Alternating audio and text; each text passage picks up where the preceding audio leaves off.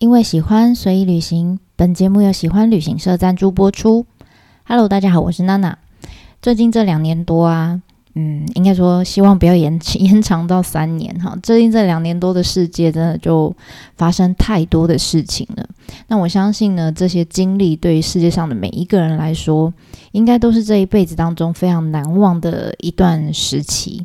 那每天呢，我就打开手机，可能就会看看一些新闻啊，有新冠肺炎的啦，有地震的，有战争的，然后再刷一下我朋友的。脸书或者 IG，你就会发现哇，大家乱成一片哈。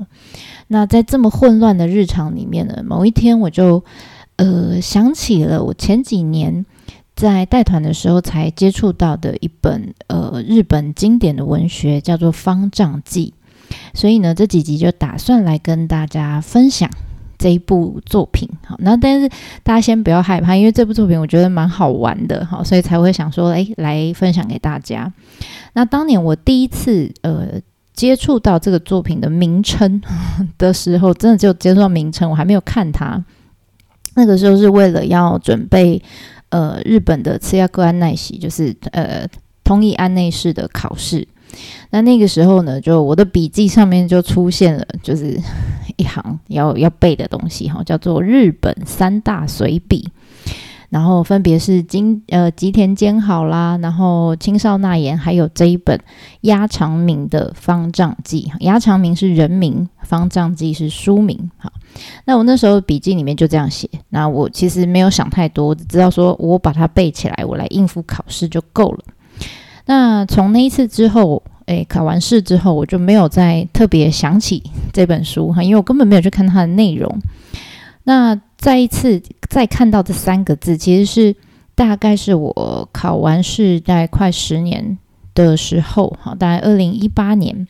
那那个时候有一个机会，就是要带团去新系的，呃，月后期有大地艺术季。那那一那一年的呃艺术季里面，他们在十日顶，就是呃这个地方呢，有一个会场哈，叫做月后期友交流馆 （Kinale）。那那个时候叫呃里山现代美术馆哈，就办了一场特展哈。那那场特展叫做《方丈记私记》哈，私私人的私哈，记录的记，所以应该说日记的记。那那个时候。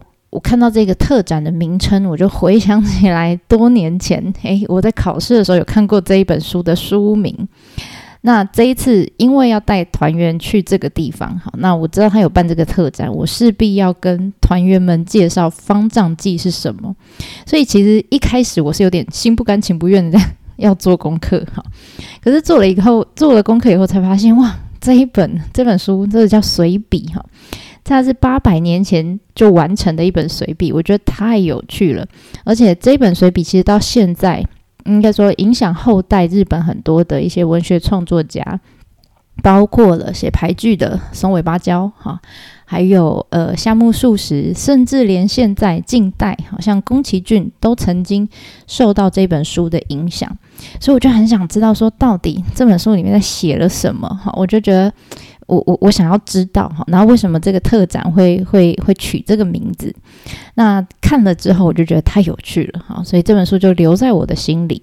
那一直到最近，我说我最近嗯看了很多的新闻啊，然后就想起来，这算是我第三次想起这本书。那我希望就是在这么混乱不安的这个时期里面，可以跟你分享哈。或许这一本书的内容可以让我们都找到一个可以安顿自己的一个心态或者是生活方式。好，那在我们开始之前呢，我知道第一次哈，对于第一次看到方丈记的人来说。多少还是有点抵抗感，我完全可以理解，因为我当年也是这样。我那时候非常先入为主的，就觉得所谓的古典文学一定就是超厚又超级无聊的东西。但我实际看过内容之后，才发现这本书其实超。超薄的哈，内容其实很短。以我们现在阅读的习惯来说，大概就是呃，部落格文章大概不到一万字左右的部落格文章，或者是若你习惯有呃长期以来有看娜娜的方格子的话，大概我就是就是我方格子里面两篇或是三篇的内容的字数。那以内容成分来说，我们说方丈记，它其实被归类为日本的三大随笔，随随意的随，然后笔笔画的笔。那所谓的随笔是什么？其实就是你就想，就是我们现在每天。不要说别人了，你自己应该也会在脸书或者在 IG 上面抒发一些你看到什么新闻的一些感想，或者是你想要写记录下来的一些东西。哈，这个就叫随笔啊，只是它大概是呃比较长一点哈，大概比较接接近于部落格文章这样。所以在呃进入方丈记的内容之前，我想要先把大家，请大家就是把呃作者鸭长明这个这个人哈。它真的是鸭，鸡鸭鱼鱼鹅的那个鸭，然后长短的长，明天的明，鸭长明。先把它当成一个，诶，我们刚认识的新朋友。好，那方丈记是什么呢？就是他在脸书上面的贴文，或者他在部落格上面的发文。而且这个这个贴文呢，是被疯狂转发，转发了八百年。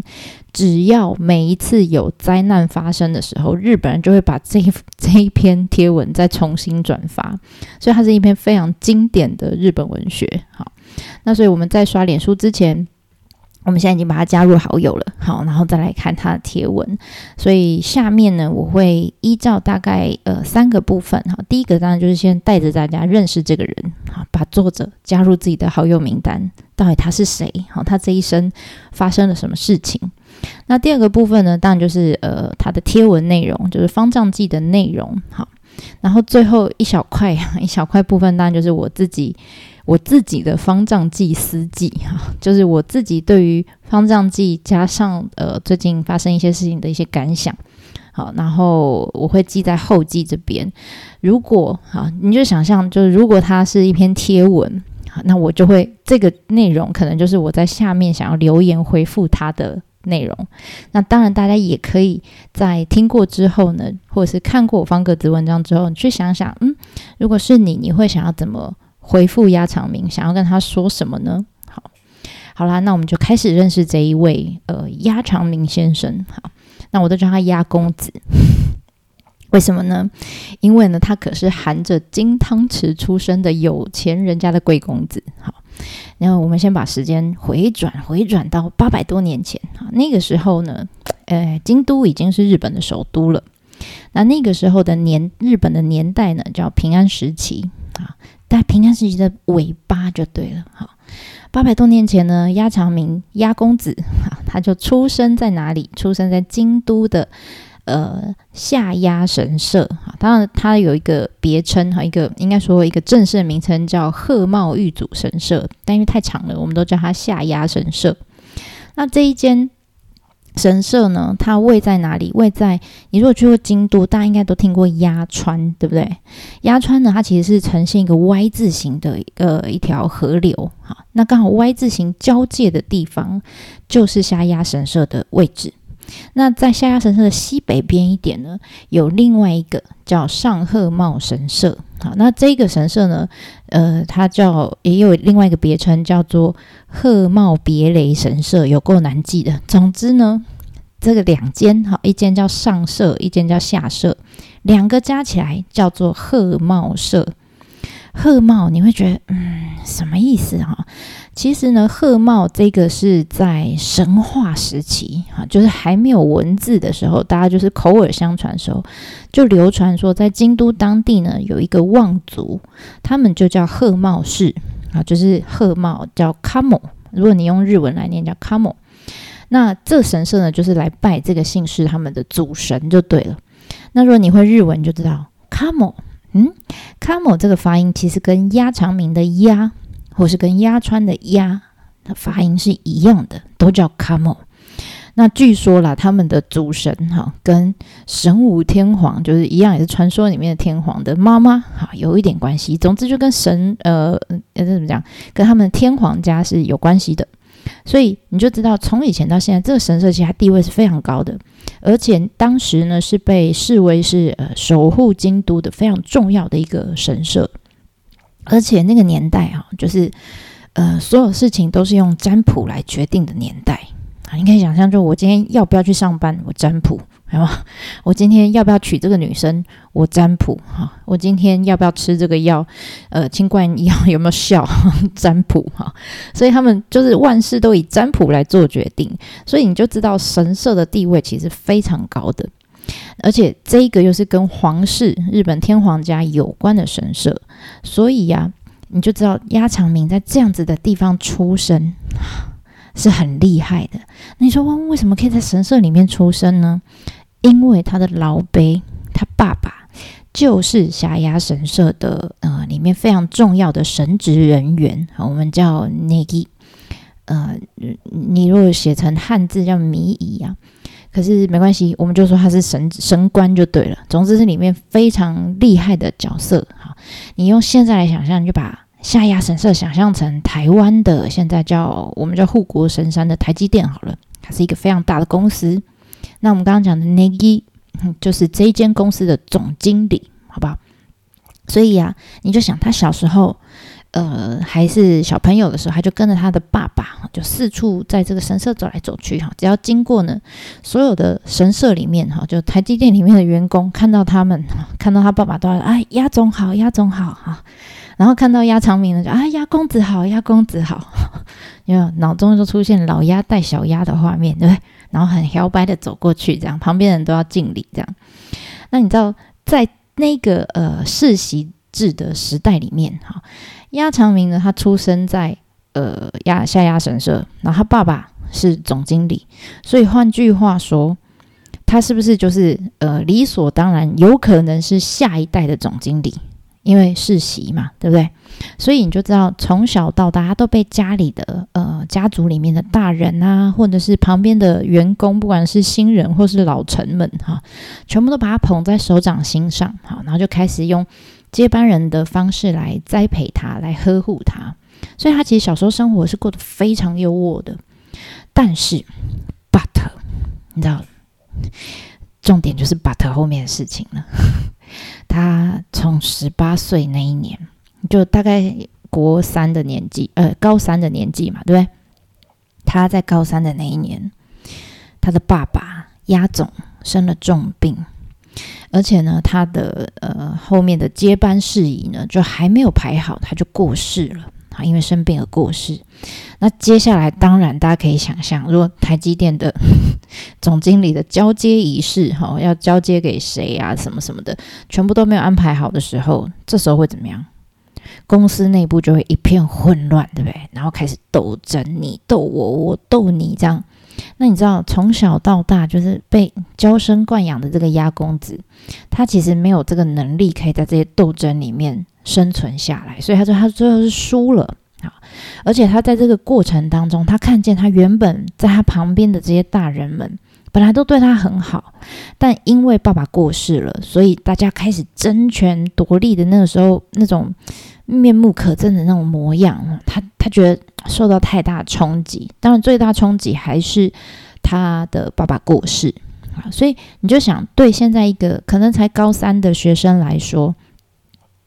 这是他人生当中到目前十八岁为止哈最痛苦的一个呃事件哈，所以这个挫折让他曾经就想过要轻生啊，当然啦，最后还好没有死成啊，要不然我们看不到这本书哈。那总之呢，他非常的难过，那辗转呢，他就搬到了他的阿妈阿妈家里面，就他爸爸的妈妈。你可以说他是呃舍弃了世俗的一切，你也可以说他是逃避世俗的一切。总之，他就开始不管任何的事情。他因为他知道他没有办法像他爸爸一样可以当上总经理了。所以他就开始把自己关在家里面，然后开始每天弹琵琶、啊、弹琴啊，然后创作和歌啊。和歌就你把它想成诗集这样子。那你以现在人的生活来想象的话，你就想象他就是一个每天年轻人嘛，哈，他可能刚毕业，他也不去找工作什么，他就是每天都躲在家里面弹吉他，然后呃作词作曲，每天在家里唱歌，然后他。不出去工作，也不出门，也不交际啊！我们在日文里面说这种叫“简居人生”，就就是把自己关在家里的人这样。而且这样的日子一直到了他三十岁的时候，这一段期间不是只有他，就是都躲在家里哦。你知道，这从他十八岁到三十岁这中间发生了非常多的事情，我们后面会提到。总之呢，他这样人生过了十几年之后，他不得不哈就离开了他的阿妈家，然后他就自己一个人搬到了鸭川的河畔。当然他没有钱，因为他没有工作嘛，对不对？所以他就很勉强的，就是嗯，盖了一间茅草屋，哈，盖了一间草庵，而且这个房子呢，可能只有他在阿妈家的面积的十分之一。然后那个屋顶就是摇摇欲坠，这样，就每一次下雪的时候，他都觉得哇，我屋顶是不是要垮下来了？这样，而且因为钱不够嘛，资金不够，所以他连围墙都盖不起来。他们家是没有围墙的。然后也没有锁，这样，所以他家里常常就遭小偷。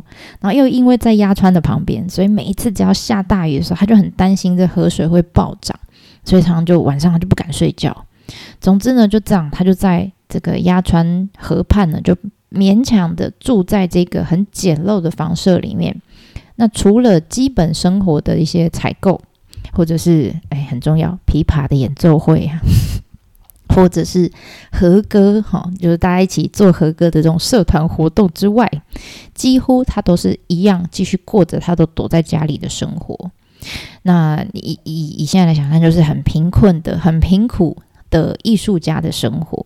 那这个时候，当然你会说，诶，他为什么就不出门？但是唯一会出门的。机会哈，唯一会让他想要走出家门的事情，就是琵琶演奏会啦、和歌的社团活动啊这一种。因为对他来说，他唯一的心灵的避风港就是艺术，好不好？好，所以再次验证，就是真的要经历过很艰困的这个生活的人，才能成为伟大的艺术家跟作家，对不对？好，这样的生活又十年过去了。你看，他从十八岁之后一直到 三十几岁搬到鸭川河畔，他又这样过了十几年，一直到现在。我现在已经讲到他四十六岁，超快的。他十八岁之前都是人生的巅峰，从十八岁之后就开始一路往下走，看起来好像是一路下坡的人生，终于在他四十六岁的那一年出现了一个很大的转机。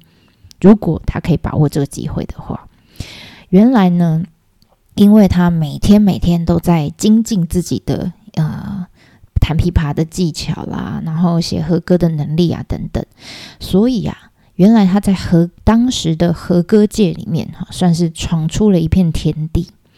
那也被当时当时当时有一个叫候鸟羽上皇哈，上皇就是已经退位了哈，也天退位给自己的后代哈。的儿子，所以他就呃，儿子是天皇，所以他是天皇的老辈这样。那这个上皇他也非常爱和歌，好，所以他就辗转就听到说，哇，有一个住在鸭川河畔很厉害。你就想现在就像蒋勋有没有住在很偏僻的池上，但是他很厉害，所以总统就请他来，这样 有点类似这样的感觉哈。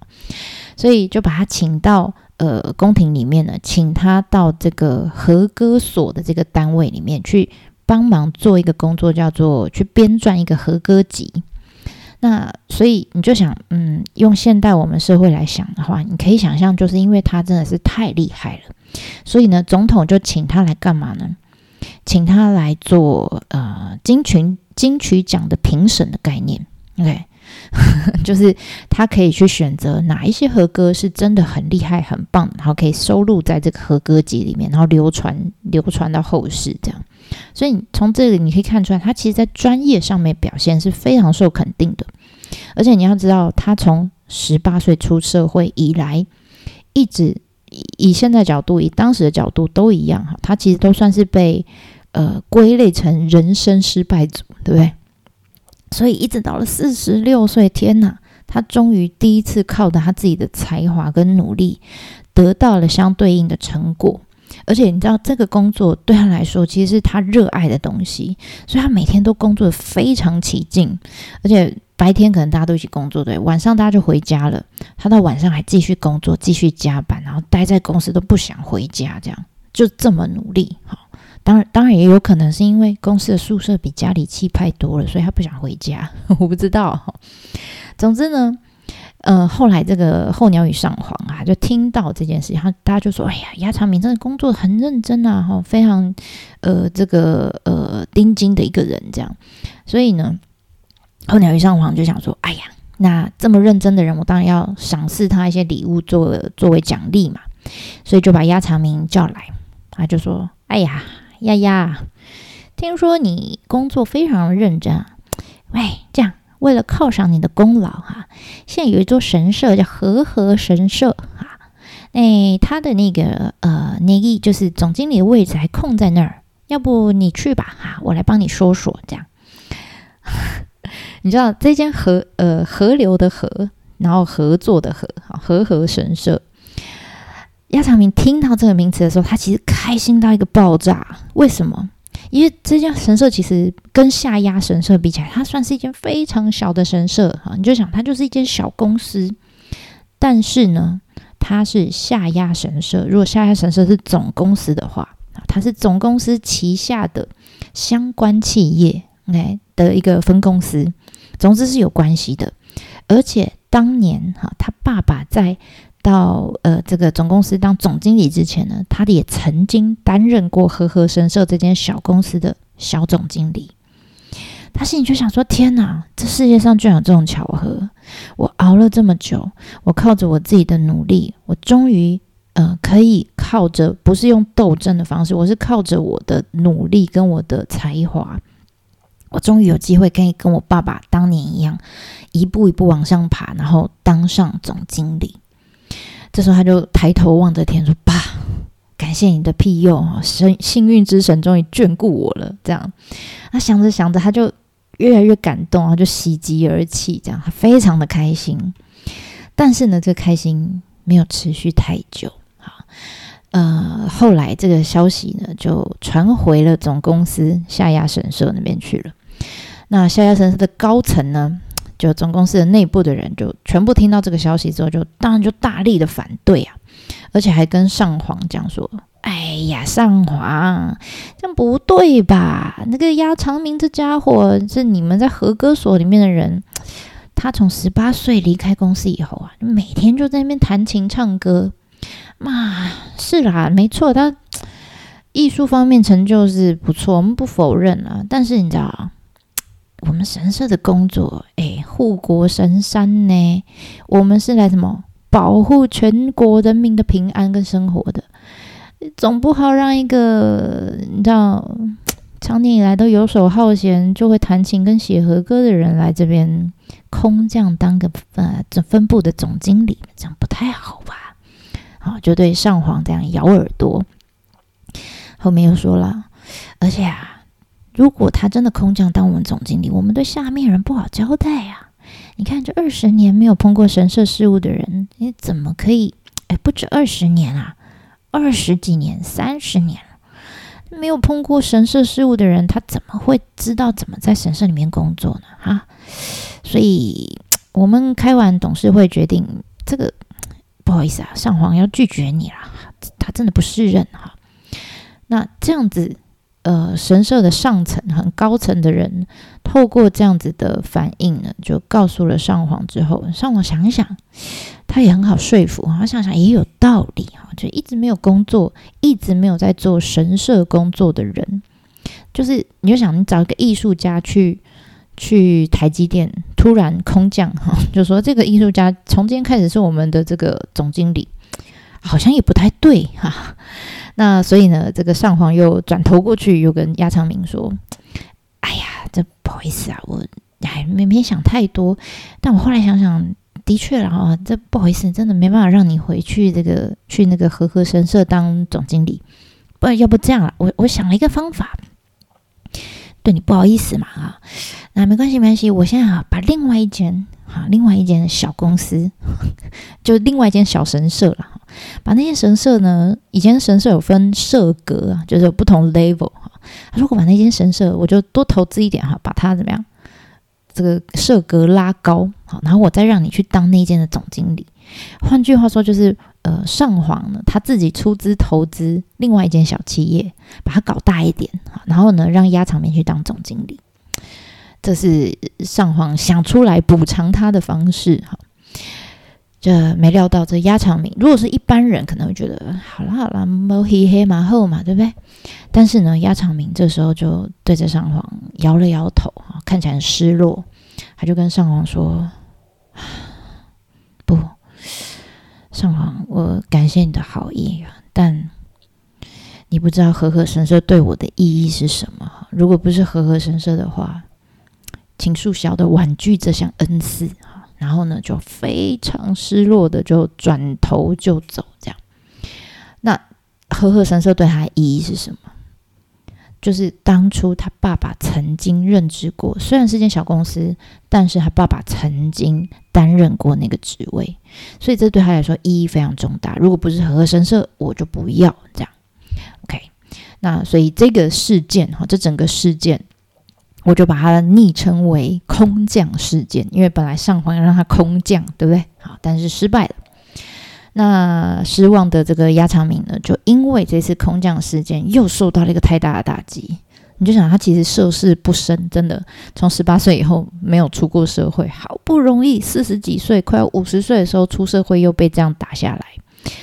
所以你知道，他除了哈原本他他。当不上总经理之外，他连他原本很喜欢的这个和歌所的这个工作，他也提不起劲了啊！他就看看他的这个办公室啊，看一看，他决定他不要，他连这个都不要了，所以他就跟上皇辞职啊，就说这是他唯一这一辈子做过的工作，接下来就没有再工作了。啊，他这次辞职之后呢，他又搬家了。而且这是不是只有搬家，他甚至呢把头发给剃了，他就出家了，遁入佛门，这样还取了个法号哈。那总之这个时候的他已经几岁了？已经五十岁了。你知道五十岁的他，一个呃刚出家的一个和尚哈，他就重新回到了，他没有回到鸭川，他回到哪里？他回到山上去。而且他这次盖的房子比他离开阿妈家之后，比他离开鸭川之后的房子又更小。具体来说，到底有多小呢？呃，我们叫呃四片，它是用四，我们叫方丈哈，就是用四片一丈，大概一丈大概有多大呢？就是呃大概三公尺这么长的木板，就用四片，然后围成一个小屋子，上面搭一些茅草。完成好，所以我们就叫它叫，因为是四片嘛，哈，就正方形的，然后都是一丈长的这个木板，所以我们就叫它方丈。那这样子的空间住居住的空间大小，如果以台湾的面积来计算的话，大概就是不到三平大的空间。你要知道，鸭长明从五十岁出家之后，一直到他六十一岁过世之前，他都一直在这样子的空间里面生活着。那我们后面要介绍的方丈记呢，就是他在这个空间里面所写出来的、所发出来的脸书贴文，然后不断的、不断的被按赞分享了八百年。OK，那到底为什么鸭长明要去创造出方丈这样子的一个空间？然后在方丈里面过什么样的生活？然后方丈记里面记录了什么样的东西？我们就因为篇幅的关系哈，所以我们就下一次再来跟大家做分享喽。那我们就下次见啦，对哇，马达内。